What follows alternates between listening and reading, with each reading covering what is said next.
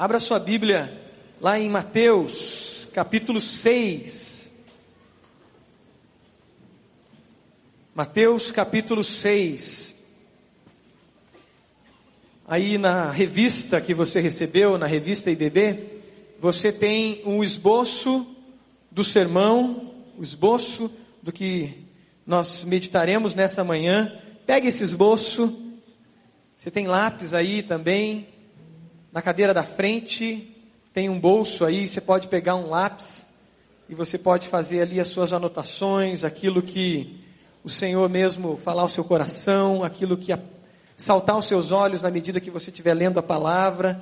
Registre aquilo que Deus falar com você, as suas decisões, aí nesse esboço. Mateus 6, versículo 10. Mateus 6, de 9 a 14, nós temos a oração do Pai Nosso.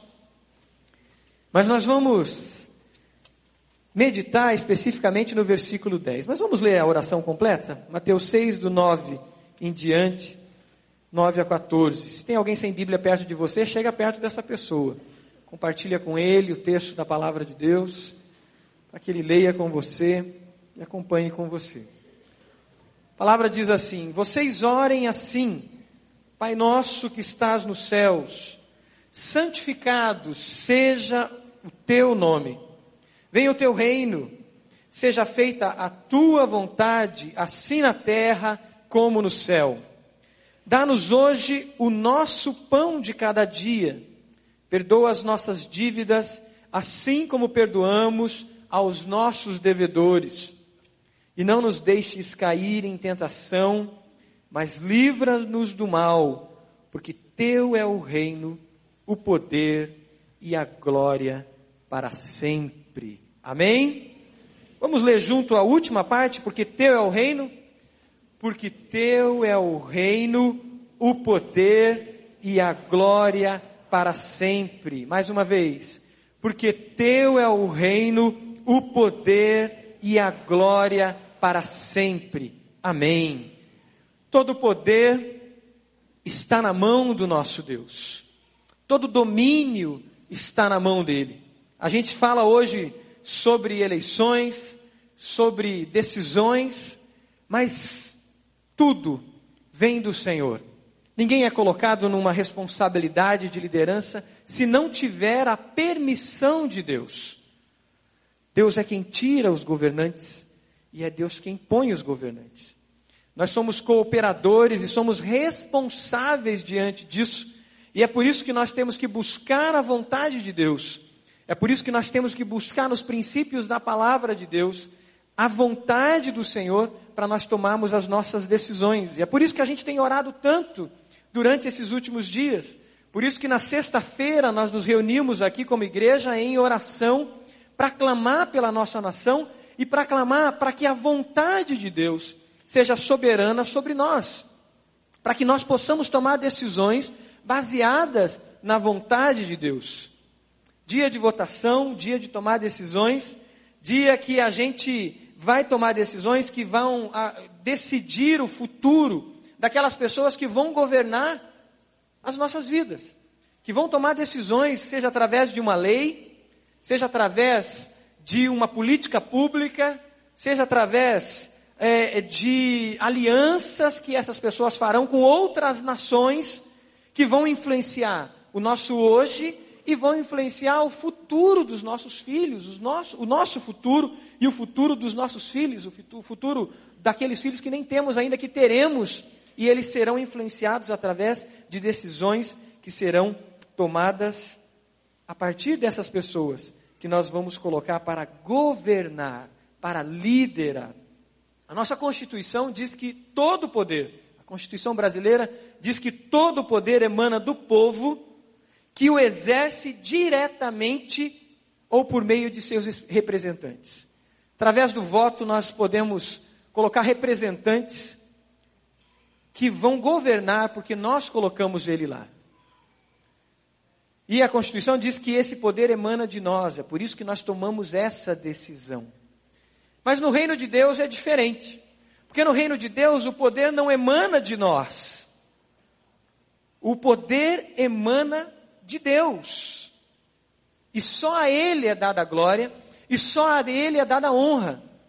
E nós nos submetemos ao poder dele e à grandeza dele. Nós aceitamos por arbítrio sermos dominados, sermos direcionados e andarmos debaixo da vontade dele.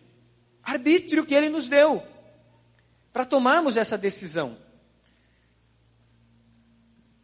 Quando nós usamos o nosso arbítrio para tomada de decisão naquilo que é pecado, naquilo que é mal, nós pagamos consequências sérias por isso.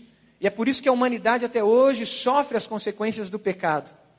Mas nós temos um direito, que é um direito que nos cabe, dado por Deus, de adorarmos a Ele, de nos submetermos a Ele, de vivermos debaixo da vontade dEle.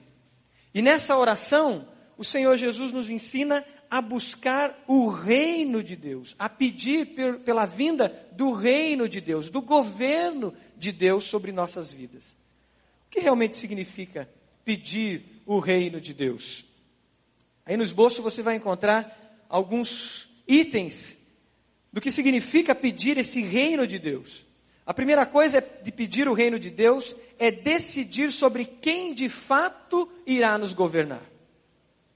Quando nós pedimos o reino de Deus, nós estamos decidindo quem de fato governa a nossa vida, quem de fato direciona a nossa vida. Nos tempos de Jesus, nos tempos de Jesus eram os tempos do imperador, dos Césares. César quer dizer Quírios, Senhor. E as pessoas tinham no César, tinham nesses imperadores os senhores de sua vida. Quando Jesus nos ensina a pedir o reino de Deus, a vinda do reino de Deus, Jesus de cara entra num embate político naquela época. Porque era pedir o domínio de um outro senhor sobre a vida deles. E, e, durante a caminhada de Jesus, Jesus se apresenta como Senhor na vida daquelas pessoas. E isso de cara cria um embate político. Porque ele se apresentava como Senhor, como Rei. Mas um outro embate que surge também nesse, nessa oração e nesse ensino de Jesus para que nós oremos pedindo que o reino venha sobre nós, é um desafio que não é somente político, mas é um desafio cósmico, um desafio que envolve não somente a dimensão do material, do visível, mas que envolve as dimensões espirituais. Porque Jesus falava de um usurpador, que é Satanás, que tomou espaço aonde não deveria ter tomado espaço.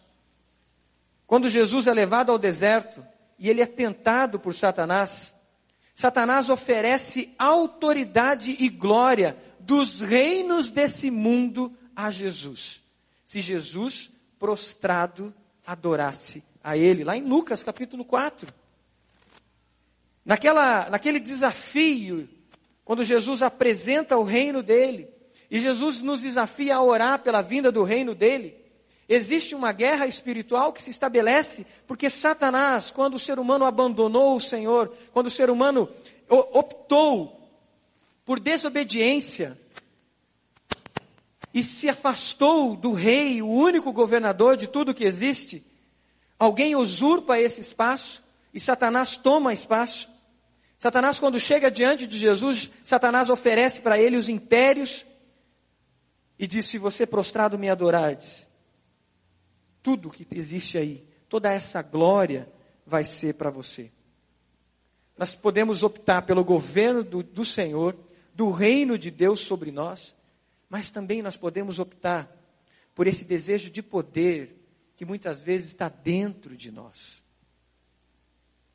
Esse desejo de ter, que muitas vezes está dentro de nós, que faz parte da natureza humana e que surge com dinheiro, com o direito ou com o desejo de ganhar mais dinheiro, de ter mais condições, de ter mais poder e de por meios do dinheiro e das riquezas, a gente impor mais poder. Satanás, ele, ele oferece a glória desse mundo para Jesus, tentando provocar em Jesus aquilo que na natureza humana é tão forte, que é o desejo de vaidade, o desejo de ter, Mas Jesus diz para ele: está escrito, adore o Senhor seu Deus, o seu Deus e só a Ele preste culto. É, foi isso que nós, é isso que nós estamos fazendo nessa manhã. Prestando culto ao Senhor. É isso que nós fazemos na nossa caminhada do dia a dia, quando a nossa vida se torna um culto ao Senhor. Quando a nossa vida se torna um, um, uma, uma vida de adoração constante ao Senhor. No nosso trabalho, com os nossos filhos, com os nossos pais, no colégio, na faculdade. Só a Ele preste. Não preste culto aos seus desejos interiores que se tornam Deus sobre você, achando que você mesmo governa a sua vida, mas não governa. Achando que você mesmo tem o domínio sobre a sua vida, mas não tem. Porque Satanás se aproveitando desses desejos, se aproveitando dessas vaidades, ele mesmo toma espaço e ele mesmo estabelece poder por usurpação na vida das pessoas. Satanás, naquele momento da tentação do deserto, oferece o pão, transforma essas pedras em pão. E naquele momento de necessidade física, a tentação era grande para mostrar o poder que Jesus tinha e fazer aquilo que Satanás queria. Muitas vezes a gente, com medo de perder o pouco que a gente tem, a gente toma opções toma caminhos que não são os caminhos do reino de Deus. E a gente deixa de fazer a vontade de Deus. Com a desculpa de satisfazer uma necessidade nossa. Uma necessidade física nossa. O medo de perder o pouco faz perder o grande, que é a justiça e a verdade do reino de Deus que produz vida. Satanás se utiliza, se utiliza desses sentimentos para criar aprisionamentos na nossa vida. Desejar o reino de Deus é desejar sobre quem de fato irá nos governar. Quem de fato irá nos governar? As pessoas que nós estamos elegendo, as pessoas que nós elegeremos, que já votamos e votaremos ainda à tarde? Quem de fato irá nos governar? Eu, com a minha autossuficiência, julgando-me capaz, quem é o meu Senhor? Quando Jesus nos ensina a orar, venha o seu reino, ele nos ensina a dizer que Jesus, de fato, seja aquele que governa as nossas vidas. Aqueles que estabelece governo sobre nós. Porque sem ele, estamos num estado de rebelião. Estamos distante da vontade soberana do Senhor. É por isso que quando Jesus começa o ministério dele, ele começa pregando o evangelho do reino. Ele começa pregando a presença do reino, porque o rei tinha chegado. E esse, é, esse rei é Jesus. A cabeça daquelas pessoas, eles esperavam um reino que se estabelecia de maneira visível, com alguém que viesse com poder e glória em cima de, com um império, com soldados num cavalo, e essa pessoa chegasse e vencesse a opressão do império romano. Mas Jesus prega um reino que é diferente do reino que esse mundo apresenta, o reino dele. Marcos capítulo 1 mostra a chegada e o início do ministério de Jesus. E lá diz assim: E depois que João foi entregue à prisão, veio Jesus para a Galiléia pregando o evangelho do reino de Deus e dizendo: o tempo está cumprido. E o reino de Deus está próximo. Arrependei-vos e crede no Evangelho. Uma disposição de cada pessoa, não de exercer o seu poder, não de exercer a sua, a sua potência como pessoa, individualidade, como a Constituição diz, o poder emana do povo, mas de se submeter em arrependimento em condição de humildade, em condição de humilhação, dizendo: Eu aceito esse rei sobre a minha vida. Não por uma decisão baseada na minha autossuficiência, mas uma decisão baseada na humilhação, na humildade, no arrependimento, na confissão e na fé, dizendo: Eu recebo Jesus, porque Ele é Salvador, Ele é Senhor, Ele é o Messias, Ele é o Rei dos Reis. É por isso que para entrar no reino é necessário nascer de novo. Foi o que Jesus disse a Nicodemos quando Jesus visita, quando Nicodemos visita Jesus à noite, escondido. E Jesus diz: é necessário, Nicodemos, que você nasça de novo. Nasça da água e do Espírito. Quem não nascer da água e do Espírito não pode entrar no reino de Deus. Assim como a serpente foi levantada no deserto, importa que o Filho do Homem, Jesus, seja levantado para que todo aquele que nele crê não pereça, mas tenha a vida eterna. Quem de fato governa as nossas vidas? O Deus desse século como diz lá em 1 Coríntios capítulo 4, Satanás, que toma espaço, César, o meu ego, as riquezas, os vícios que tomam espaço da minha vida, quem domina quem? Quem determina a minha agenda? Quem determina o meu dia a dia? Quem determina o meu comportamento? Quem determina o meu o conteúdo do meu extrato bancário?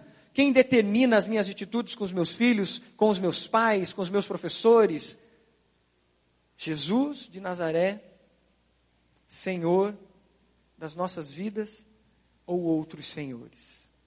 Quando oramos, venha o teu reino, nós estamos determinando, estamos dizendo quem de fato deve governar as nossas vidas. Mas uma segunda coisa que tem a ver com orar pedindo o reino de Deus, quando oramos e dizemos isso, nós estamos pedindo o reino, e estamos pedindo não só o reino, mas nós estamos pedindo a presença do rei conosco. Estamos pedindo que esse rei que deu a vida por nós, que é Jesus, que entregou a vida por mim e por você, tenha intimidade conosco. Não como os governantes que aparecem na época da eleição, estão tão próximos na época da eleição e depois desaparecem. E a gente entende que existe uma agenda puxada mesmo. E existe. Eu tive o privilégio de, de acompanhar algumas pessoas na área do legislativo e do executivo e vi a agenda de uma delas, pessoas que trabalhavam muito, muito, mas que ficam tão distantes de nós. Às vezes por ineficiência mesmo, e às vezes por demanda. Mas esse rei, que é Jesus, quando nós damos o passo de dizer, Senhor, seja Senhor da minha vida, seja o governante da minha vida, seja rei da minha vida, nós também damos um passo dizendo, venha habitar em mim. Eu quero ter intimidade contigo, proximidade contigo. E é isso que a gente encontra na oração do Pai Nosso. A oração do Pai Nosso nos leva a esse ponto de intimidade com esse Rei, com esse Senhor das nossas vidas. A oração diz: não faça como os hipócritas que oram em pé na beira das praças para serem vistos pelos homens, mas quando vocês orarem, façam assim: entrem no seu quarto, entrem no seu aposento, fechem a porta e busque ao Senhor em secreto, que em secreto te vê e em secreto te responderá uma, uma audiência privada, uma audiência íntima com o nosso rei. Privilégio. Privilégio. Dado àqueles que se rendem ao governo do nosso rei, ao governo de Jesus, ao reino de Deus sobre a sua vida. Mas privilégio que muitas vezes nós não buscamos. Privilégio que muitas vezes nós não aproveitamos. Temos a oportunidade de estar face a face com Ele, mas nós não aproveitamos. E Jesus mostra isso, o Senhor mostra isso quando Ele deixa a glória dele e se entrega por nós. Ele vem primeiro ao nosso encontro. E agora Ele nos dá condições de ter essa audiência diária com Ele, privada, junto, de intimidade. Porque é nesse ponto de intimidade que esse rei lança luz sobre nós e ele vai transformando a nossa vida. É nesse ponto de intimidade, nesse momento de intimidade, que o Senhor, face a face conosco, revela aquilo que tem que ser transformado na nossa vida e nos mostra a vontade dele, a vontade soberana dele. E nos ajuda a tomar decisões como essa de hoje, de votar. Nos ajuda a tomar decisões lá na empresa. Nos, nos ajuda a tomar decisões com as pessoas que, que se relacionam conosco. Eu lembro de, de, de, de experiências na empresa de tomada de decisões que a gente tinha que tomar e muitas vezes era de despedir um funcionário. Eu lembro de uma experiência que a gente buscava o Senhor e a gente tomava uma decisão num dia e dizia, eu e meu sócio, olha, amanhã fulano de tal nós vamos dispensá-lo, porque não dá por causa disso, disso, disso, disso. E aí a gente terminava aquilo e dizia, hoje à noite a gente vai orar. E amanhã a gente toma a decisão.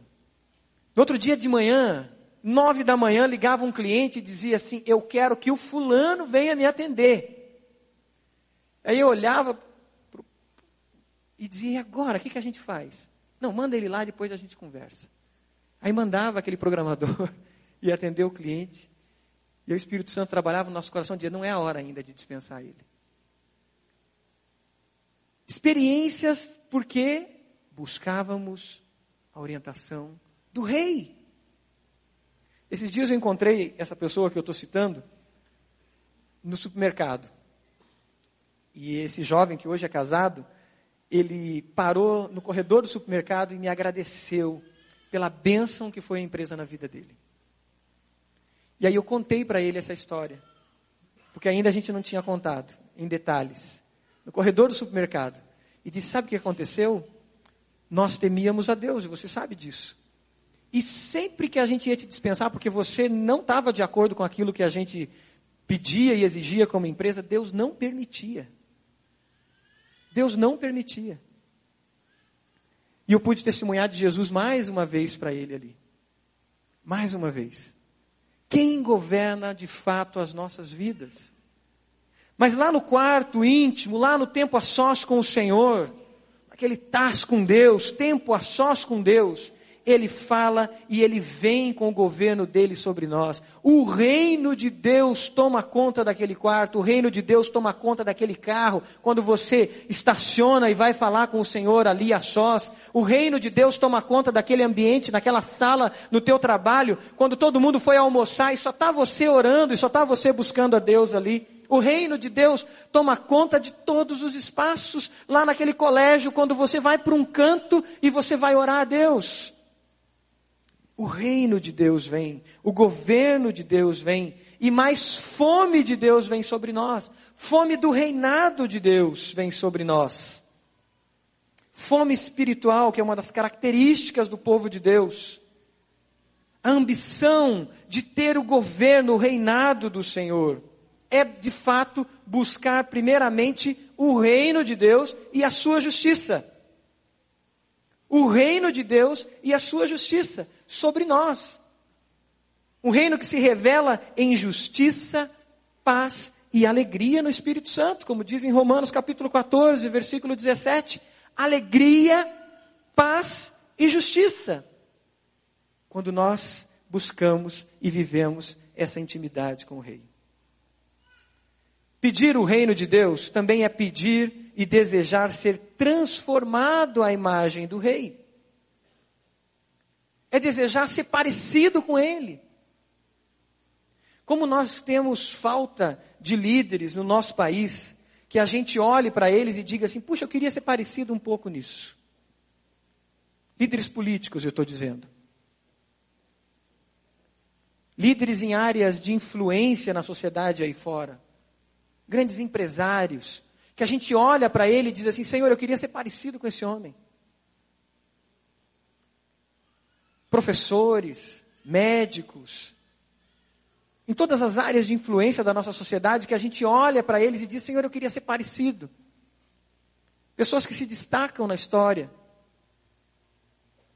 Quando a gente se rende ao Senhor, a gente encontra no Senhor esse modelo a gente encontra em Jesus esse modelo e a gente começa a dizer: Eu quero ser parecido com Ele. Eu quero ser parecido com o Rei.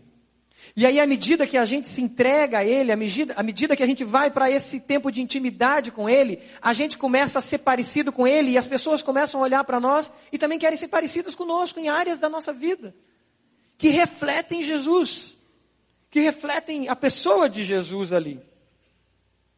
O desejo de ser transformado, regenerado, ser nova pessoa, porque nós amamos tanto o Rei que queremos ser parecidos com Ele. Hoje, na aula do CFI, na aula de CFI Libertação, a gente falava sobre metanoia, palavra grega que quer dizer essa transformação, essa conversão, essa nova vida. E a gente conversava lá, e uma das coisas que a gente falava é, mas é metanoia, viu? Transformação, conversão, não é paranoia. Porque existe também muito crente que é paranoico. E ele conhece o rei, que é Jesus, ele sabe sobre o rei, mas ele se torna paranoico. E sabe o que é paranoia? A definição é doença mental que se manifesta por desconfiança, conceito exagerado de si mesmo e desenvolvimento progressivo de ideias de reivindicação, perseguição e grandeza. E olha só, sem alucinações. Crentes paranoicos. Que aí eu sou filho do rei, eu determino, eu mando, eu comando, eu faço, eu desfaço, eu sou e eu sou e eu sou. E só existe um eu sou, que é Jesus. E ele disse: Eu sou usando a mesma expressão que Deus Pai usa quando tem um encontro com Moisés. Ter um encontro com o rei, pedir o reino, é pedir e viver essa transformação, metanoia. É amar tanto ao Pai que deseja ser como Ele é. Efésios capítulo 5 diz: Sejam imitadores como filhos amados, imitadores de Deus como filhos amados. E não é isso que o filho faz com a gente? Eu estou vivendo isso em casa. Aí, meu pai veio de Astorga agora fazer um palitozinho para o Samuel. Um terno, na verdade. Meu pai é alfaiate. Tive, tive, o privilégio de ter um pai alfaiate. E aí ele veio fazer um terno para o Samuel. E aí eu uso pouco paletó, né? Pouco terno. Não uso tanto. Não é todo dia, né? E aí a gente foi vestir o, o terninho lá no Samuel e não queria usar porque era de menina. Ele está vendo mais a mãe dele usando paletózinho assim às vezes. Não vou usar isso aí não. É de menina.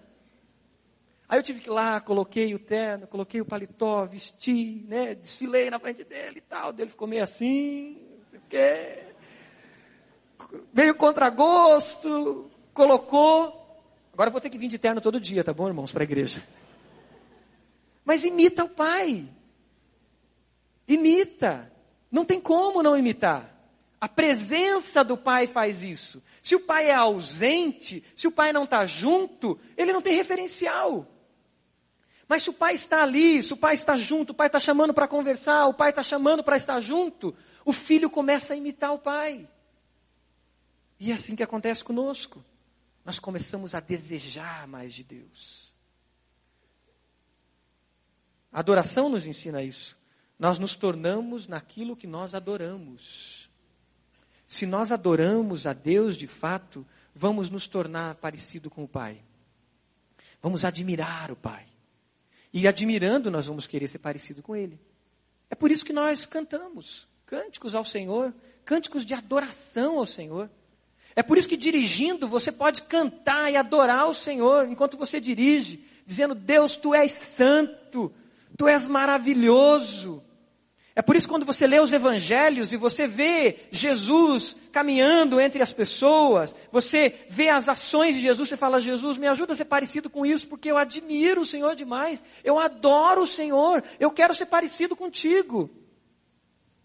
Quando a igreja se reúne para adorar, é uma experiência tremenda espiritual dentro de nós, porque nós declaramos com a nossa boca quem é o nosso Deus, e movemos o nosso corpo, a nossa alma, e alguns se ajoelham, outros levantam a mão, outros ficam sérios, outros sorriem, mas dizendo: Senhor, eu quero ser parecido contigo, porque tu és o meu alvo de adoração, de honra e glória.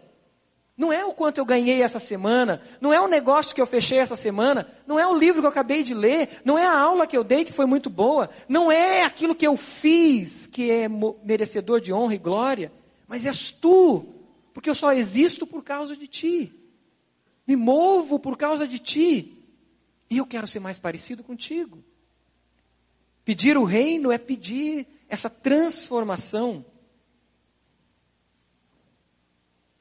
Fomos tirados das trevas.